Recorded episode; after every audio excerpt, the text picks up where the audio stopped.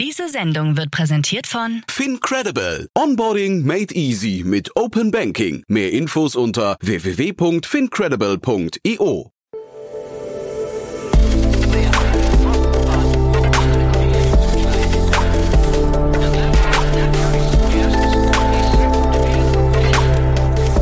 Startup Insider Daily. Interview. Herzlich willkommen zu Startup Insider Daily. Mein Name ist Jan Thomas und ihr habt es vielleicht schon mitbekommen, heute ist der Tag der großen Runden. Wir haben ja vorhin erst über Aleph Alpha gesprochen, über die 500 Millionen Runde. Jetzt bei uns zu Gast Kilian Kaminski, er ist Co-Gründer von Refurb. Die Runde ist ein Ticken kleiner, aber nicht weniger beachtenswert, finde ich, denn wir sprechen jetzt über 54 Millionen Euro im Rahmen einer Series C-Runde für das Unternehmen Refurbed. Der Name sagt so ein bisschen, es geht um die Circular Economy oder um das Thema Gebrauchtgeräte. Es geht um einen Marktplatz für Gebrauchtgeräte und zwar in der Breite. Und warum das sinnvoll ist und warum man dafür 54 Millionen Euro bekommt, das erklärt euch jetzt am besten selbst. Hier ist Kilian Kaminski, Co-Gründer von Refurbed. Werbung.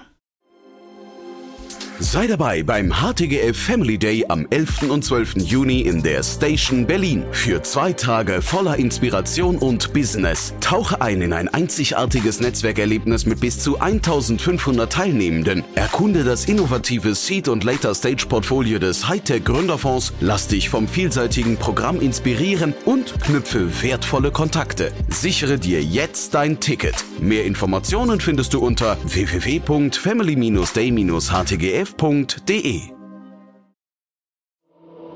Startup Insider Daily. Interview.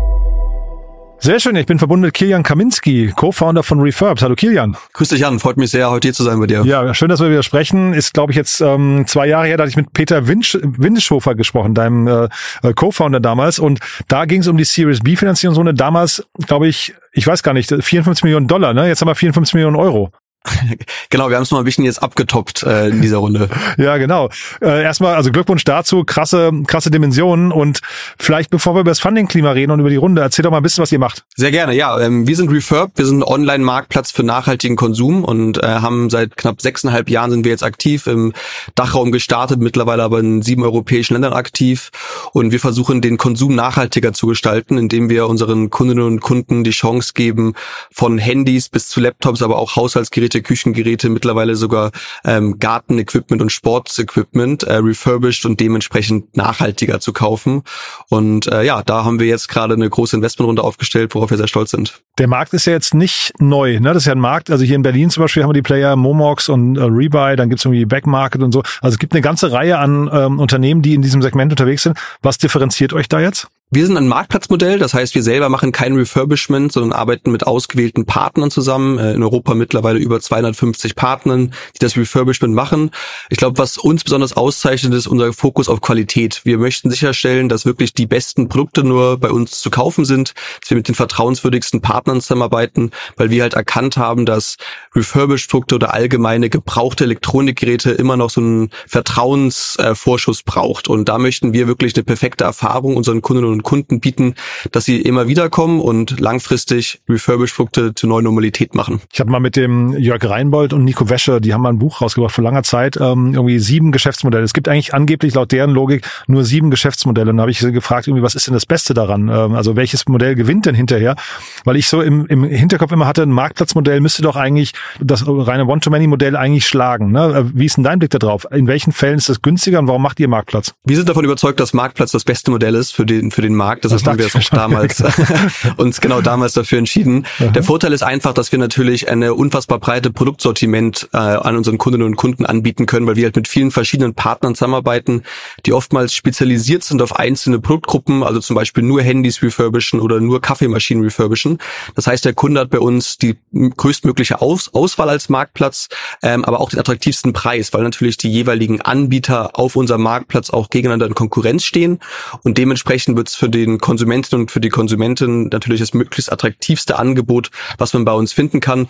Und wir agieren dann sozusagen als äh, Sicherstellung für die Qualitätskontrolle, damit am Ende des Tages wirklich auch das dass, dass man das bekommt, was man auch erwartet. Man macht ja in so Pitches geht man immer rein und sagt, wir sind das X für Y, ne? Also wir sind das Airbnb für hm und wir sind das Amazon für wie ist es bei euch? Was X für Y? Ja, ich habe immer ein bisschen plakativ gesagt, wir wollen das äh, Amazon für nachhaltigen Konsum werden, mhm. weil wir halt wirklich dafür sorgen möchten, dass Kreislaufwirtschaft, dass aber auch Refurbish-Produkte ähm, zum neuen Normalität werden. Wir müssen uns als Gesellschaft, glaube ich, dahin entwickeln, dass wir nachhaltiger konsumieren. Wir werden nicht aufhören zu konsumieren, konsumieren speziell in der westlichen ähm, Konsumgesellschaft, in der wir leben. Das heißt, wir müssen irgendwie Alternativen bieten, wie man trotzdem die Produkte, die man gerne hätte, nachhaltiger bekommen kann. Und da haben wir mit Refurbish-Produkten, glaube ich, ein unfassbar tolles Produkt gefunden, weil es auch noch den Vorteil der Nachhaltigkeit mit dem Preisvorteil, also dem günstigeren Preis, nämlich bis zu 40 Prozent günstiger gegenüber dem vergleichbaren Neuprodukt zusammenbringt. Und das macht es, glaube ich, auch in der aktuellen Zeit mit Inflation, mit Nachhaltigkeitsfokus so attraktiv und sorgt dafür, dass so viel Interesse für diese Produktkategorie auch da ist. Jetzt sagst du Amazon für nachhaltigen Konsum. Ich hätte jetzt irgendwie eher an eBay gedacht, ne? weil Amazon ja irgendwie so, äh, sagen wir, doch ein Teil ist ja eben auch nicht Marktplatz. Ähm, zeitgleich, vielleicht kannst du mal ein bisschen auseinandernehmen, weil Amazon hat ja dann eine sehr starke Marke, da ist die Kundenerfahrung größtenteils über Amazon. Ne? Äh, und bei, bei eBay ist es halt eben an, an eBay vorbei, was ja gewisse Gefahren und Herausforderungen auch mit sich bringt für den Betreiber des Marktplatzes. Wie siehst du diesen ganzen Bereich? Das ist uns, das ist auch unsere größte Herausforderung, aber auch, glaube ich, unsere größte Stärke, dass wir einen unfassbar großen Fokus darauf haben, die Auswahl der Partner sehr ähm, stringent sozusagen durchzuführen. Das heißt, wir verifizieren jeden einzelnen Partner, der über uns die Produkte anbietet. Wir kontrollieren ihn quasi mit Live-Daten tagtäglich, um zu sicherzustellen, dass wirklich die Qualität, der Service und auch dann dass die allgemeine Kommunikation mit den Kundinnen und Kunden in der bestmöglichen Qualität passiert.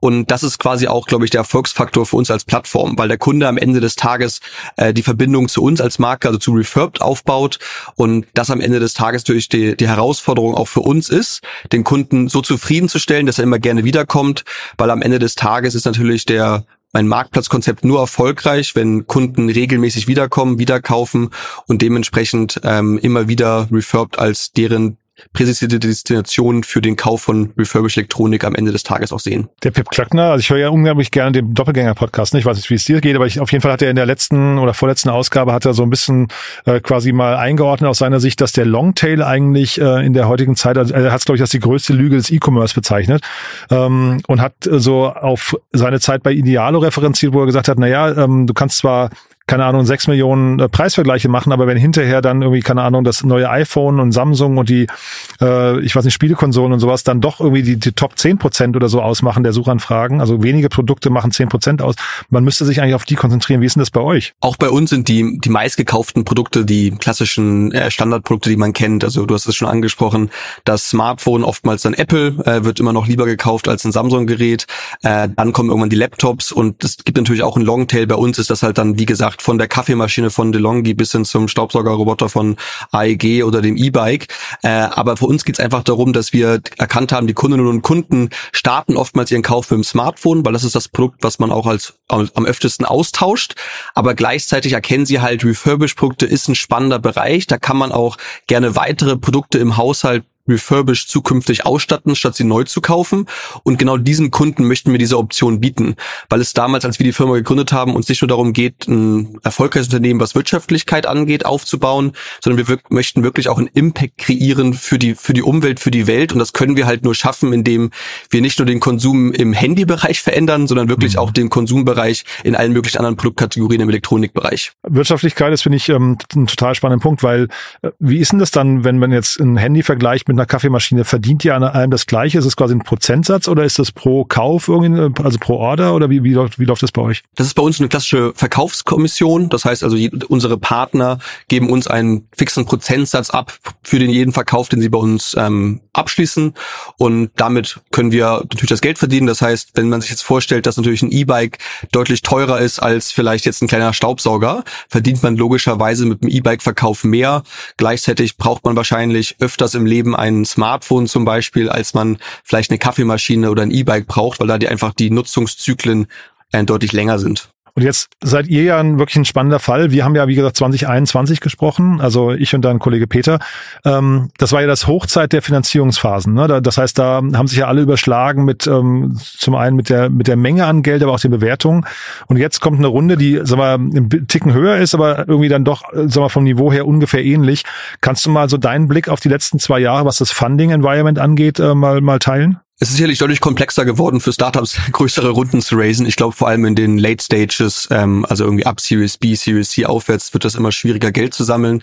Ähm, deshalb glaube ich, ist es auch für uns persönlich umso höher anzurechnen, dass wir die Runde in der, in der etwas größeren Größenordnung sogar letztes Mal aufgestellt haben. Weil wahrscheinlich, wenn wir vor zwei Jahren äh, in dem Zeitpunkt Geld gesammelt hätten, dann wäre es eine ganz, ganz andere Größenordnung nochmal gewesen, nochmal viel größer. Mhm. Ähm, für uns ging es, glaube ich, darum, einfach auch zu beweisen, und das ist in der heutigen Zeit, glaube ich, extrem wichtig, dass man überhaupt Geld aufstellen kann. Weil das ist, glaube ich, schon eine große Herausforderung. Und wir sind unfassbar stolz darauf, dass wir mit unserem Weg, den wir letzten anderthalb, zwei Jahren aufgestellt haben, nämlich den, dem Wechsel von diesem Hyper-Growth-Mindset, den alle Startups hatten, jetzt zum Path to Profitability hm. auch angesetzt haben und den so erfolgreich äh, angegangen sind und äh, stehen auch kurz davor, wie gesagt, zu profitabel zu werden als gesamte Firma, dass wir äh, es geschafft haben, dadurch sehr viele Investoren zu überzeugen, gemeinsam mit uns diesen Weg fortzuführen und Refurbed auf eine noch sichere und noch bessere Standbeine aufzustellen, um die Bekanntheit im Markt weiter zu erhöhen und das äh, Kauferlebnis für unsere Kundinnen und Kunden noch weiter zu verbessern. Und deshalb ist es, glaube ich, äh, nicht nur für uns Gründer, sondern fürs gesamte Team eine unfassbar große Anerkennung für die tolle Arbeit, die sie letzten Jahren geleistet haben. Das sollte eben auch nicht falsch rüberkommen. Ne? Ich finde das total, total beeindruckend und wir, wir sehen ja auch gerade, dass die großen Runden irgendwie sich verändert haben, nachgelassen haben. Ne? Jetzt mal so Aleph Alpha und sowas vielleicht außen vor, aber ähm, eine Series C in der heutigen Zeit abzuschließen, ist, glaube ich, schon eine, schon eine Leistung. Kannst du mal teilen, worauf die Investoren so gucken gerade? Also du hast jetzt gerade gesagt, ihr seid weg von diesem Hypergrowth hin zum Weg der äh, Profitabilität. Ist das ist das hinterher ähm, leicht gewesen für euch und dann vielleicht die Investorengespräche? War das eine Sache, die, ähm, wo, wo du ein paar, paar Insights geben kannst? Klar, sehr gerne. Also es ist grundsätzlich, glaube ich, so, dass mittlerweile alle Investoren darauf achten, wie können, wie, wie wir Unternehmen profitabel, außer vielleicht jetzt von irgendwelchen sehr, sehr krass, äh, krassen äh, Trendbranchen, die aktuell natürlich wie AI etc. immer noch einen großen Fokus haben.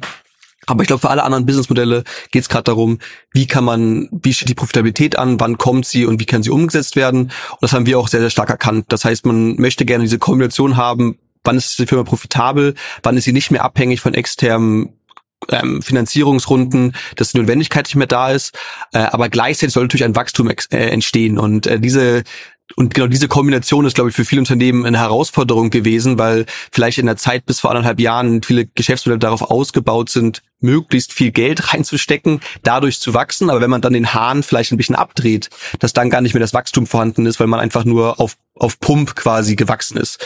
Und wir haben ähm, bewiesen und bewiesen können in den letzten anderthalb Jahren, indem wir diesen Shift gemacht haben, Marketingkosten zu reduzieren, um diesen Weg zur Profitabilität auch zu gehen, dass wir trotzdem weiter sehr stark gewachsen sind, was natürlich ein klares Statement für unser Geschäftsmodell ist, dass einfach die Kundinnen und Kunden gerne wiederkommen, dass es eine große Wiederkaufsrate ist, vor allem aber auch eine große Empfehlungsrate von unseren Kundinnen und Kunden gibt. Und das ist die Grundlage dafür, dass wir das Wachstum geschafft haben, was wir uns vorgenommen haben und gleichzeitig diesen Weg zur Profitabilität gegangen sind, wo wir im Dachmarkt, im Dachmarkt schon profitabel sind und jetzt halt Ende des Jahres auch als Gesamtunternehmen profitabel sein werden. Hm, ist natürlich krass, sowas auch hinzubekommen, ne, als, als Unternehmen. Zeitgleich, wenn ich das so immer, ich bekomme das ja immer mit, ähm, was da so vom Markt irgendwie genannt wird, die, die Investorenperspektive ich finde es immer so ein bisschen drollig, muss ich sagen. Ne? Also weil das ist als Investor natürlich leicht gesagt, dass man so ein Unternehmen nochmal shiften soll.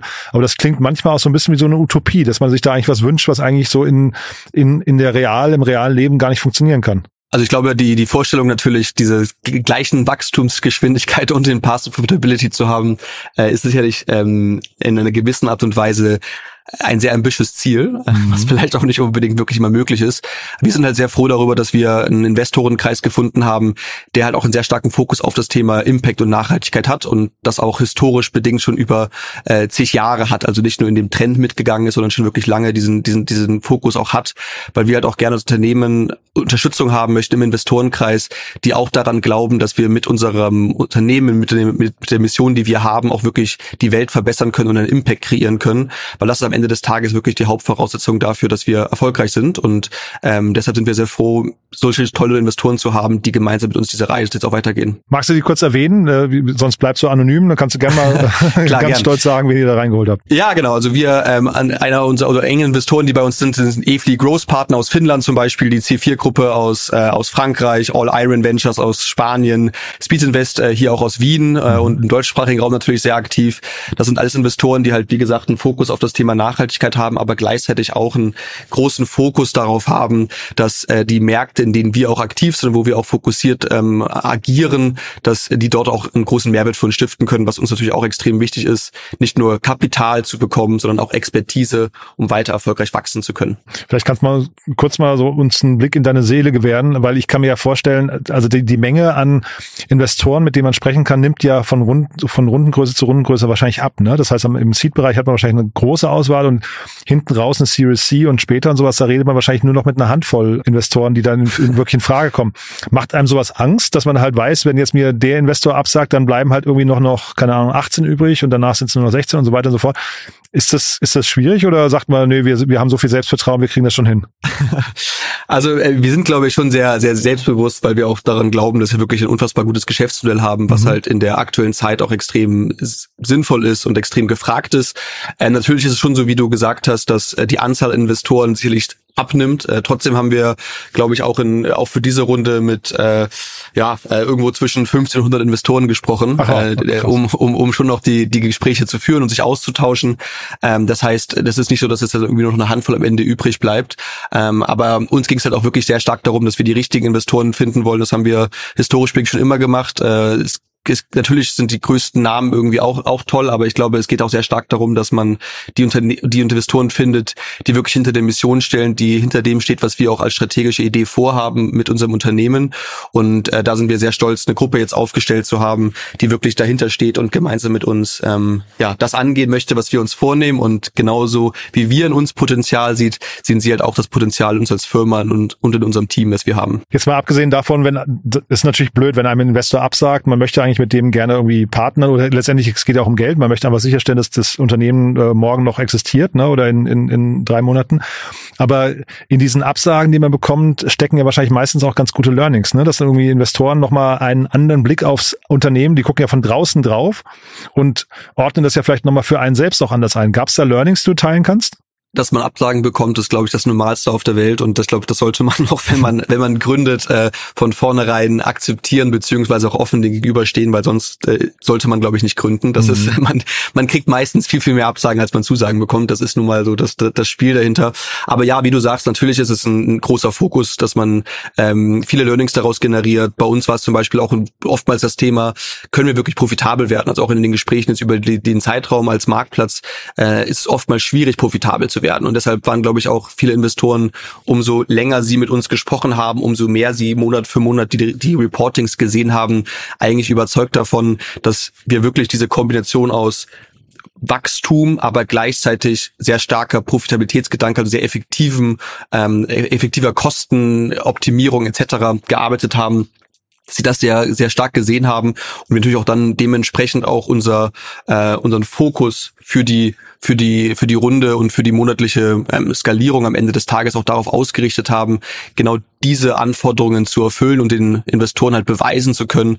Wir sind wirklich ein Unternehmen, was ein was eine starke Retention hat, eine sehr große Empfehlungsquote von den Kundinnen und Kunden, was hohe Wiederverkäufe generiert, weil das am Ende des Tages oftmals so die Key KPIs sind, auf die dann Investoren vor allem auch beim Marktplatzmodell am Ende des Tages achten. Jetzt seid ihr ja quasi Profis, ne, im Geld einwerben schon, ne? Also Series C, das muss man erstmal schaffen.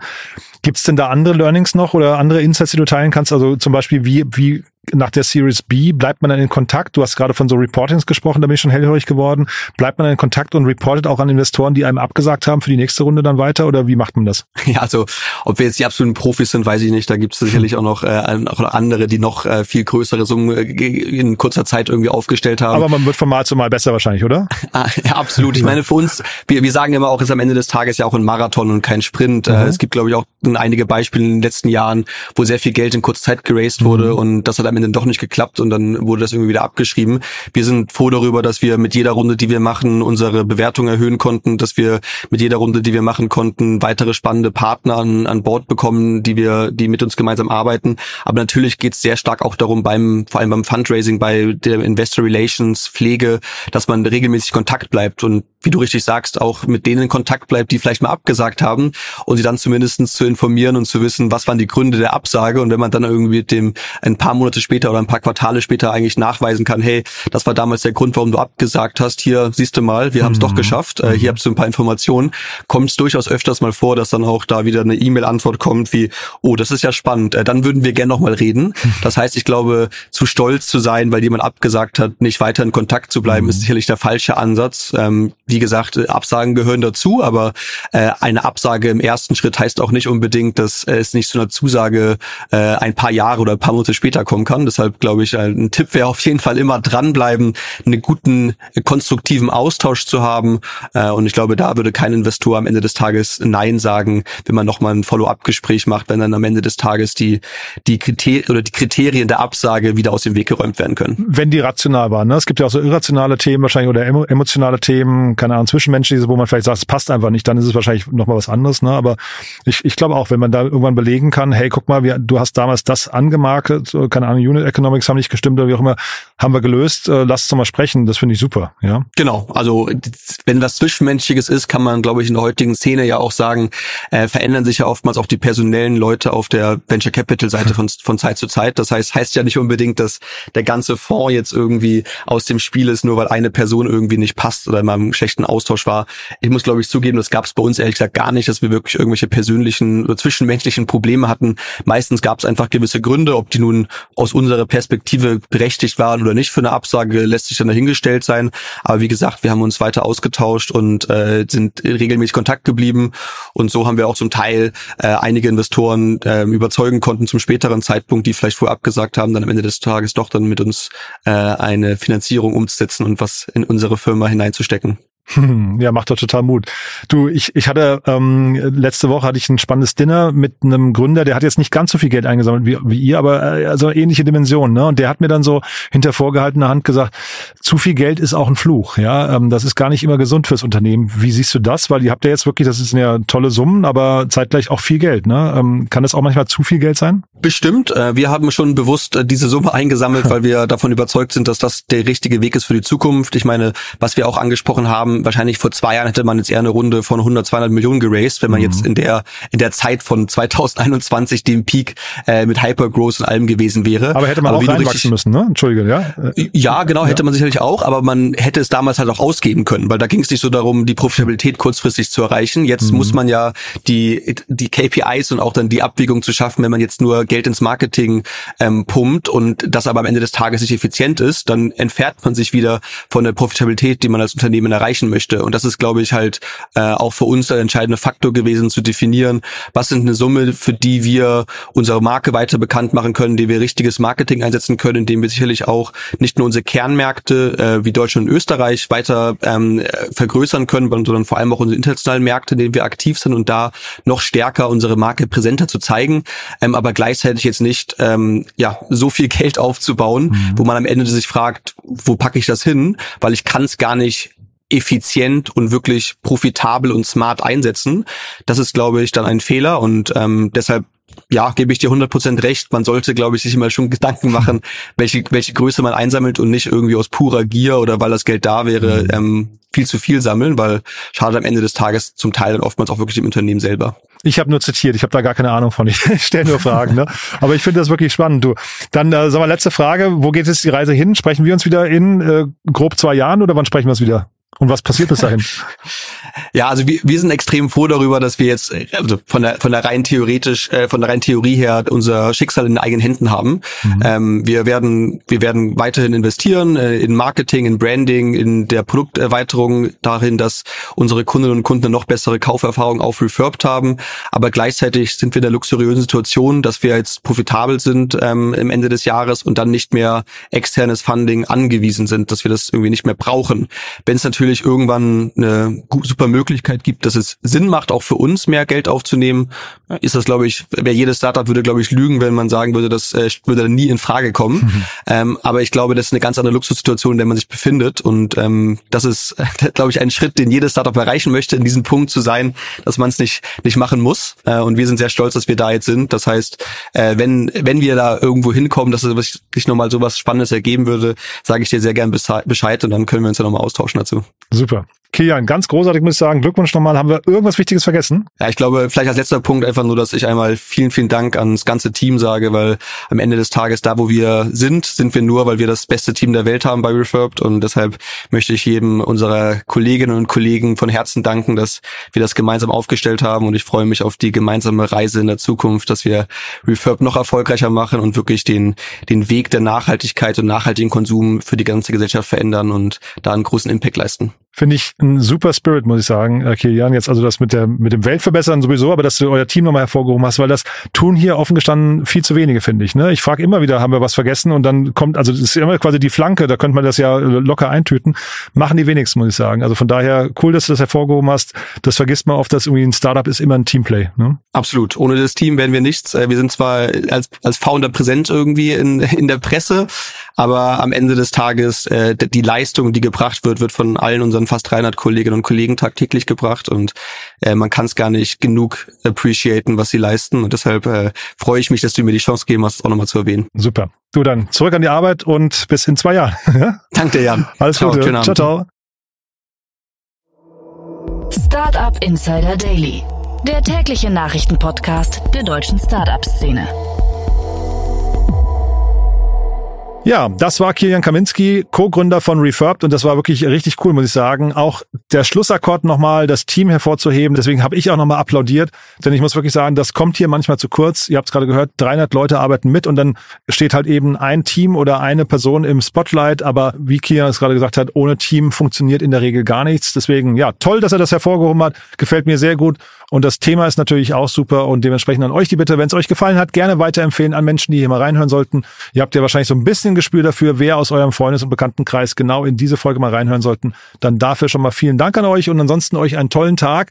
Und falls ihr es noch nicht gemacht habt, hört in die Folgen von vorhin rein. Zum einen war ja Martin Janicki hier von Cavalry Ventures, hat über ein Investment von Cavalry gesprochen in ein Unternehmen, das ziemlich verrückt ist, muss ich sagen. Da musste ich Martin und sein Team wirklich loben, dass sie das entdeckt haben und bin sehr gespannt, wie es da weitergeht. Also eine ganz, ganz krude Nummer, muss ich sagen. Zumindest als Nicht-Tech-Nerd kann ich das sagen. Eine krude Nummer. Und auf der anderen Seite habe ich ja mit Claude Ritter gesprochen von Cavalry Ventures über deren Investment oder deren Blick und die Insights über das Investment bei Aleph Alpha. Ihr habt es mitbekommen, Robert Habeck hat gestern die große Runde in Aleph Alpha verkündigt. Und wenn der Wirtschaftsminister persönlich eine Pressekonferenz gibt für ein Startup-Investment, dann will das schon was heißen. Dementsprechend tolle Insights, die könnt ihr euch anhören in der Folge, die vor dieser Folge erschienen ist. Deswegen einfach im Feed ein bisschen zurückscrollen und dann unbedingt reinhören. Es lohnt sich wirklich. Ist wahrscheinlich die größte Runde des Jahres. Ja, das war's von meiner Seite aus. Euch einen tollen Tag.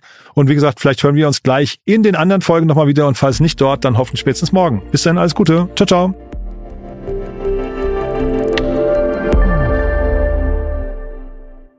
Diese Sendung wurde präsentiert von Fincredible. Onboarding made easy mit Open Banking. Mehr Infos unter www.fincredible.io.